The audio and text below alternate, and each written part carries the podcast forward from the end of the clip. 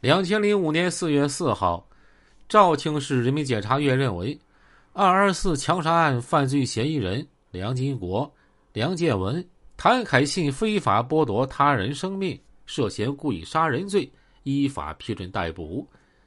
警方乘胜追击，向各类黑恶势力犯罪团伙发起围剿。截止二零零五年的三月二十九日，公安机关摧毁了除龙兴社之外其他恶势力犯罪团伙三个，破获犯罪案件十八起，抓获各类涉黑犯罪嫌疑人九十多人，逮捕一人，刑拘三十人，缴获涉黑赃款十几万元，冻结赃款五万多元。缴获猎枪六支，猎枪弹七十六发，气枪两支，六四手枪弹四发，汽车六辆，以及各类刀具五十多把。当年五月，检察院对涉嫌包庇以龙杰峰为首的龙兴社黑社会团伙犯罪的原四惠市公安局副局长陈国阳、原四惠市公安局治安管理股股长张伟洲，分别依法作出批准逮捕决定。根据警方知情人士透露，当日在陈国阳家的保险柜里搜出现金啊近百万元，借条若干，其中一张是四会市一家乡镇企业打给陈国阳的借条，金额高达一百多万元。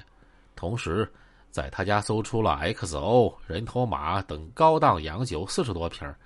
茅台、五粮液等国产名酒十几瓶，其他高档保健品更是塞满了壁柜。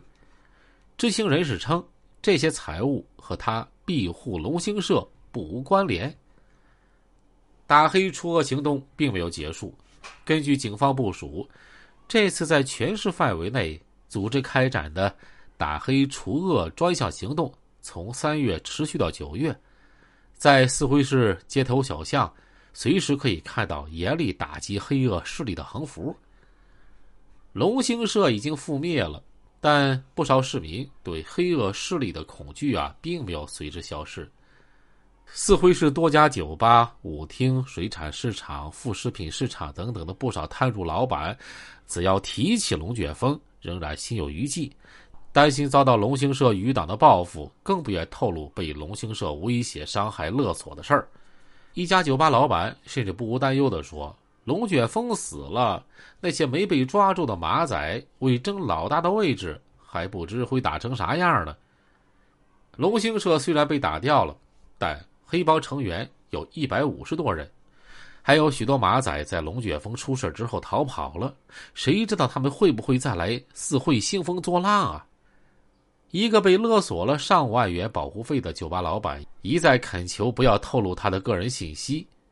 说龙兴社。不是坏事做绝了被查出来的，而是大佬龙卷风被人枪杀而被打掉的。他们背后的保护伞有没有被打掉啊？我们不知道啊。由此可见，虽然涉黑的啊一些主要成员被打击掉了，该死的死了，该伏法的伏法了，但是打黑除恶的这个专项行动一定不能放松，一定。不能停止，要打的那些坏人，打的那些非法人员，不敢露头，不敢伸手，让他们明白莫伸手，伸手必被捉，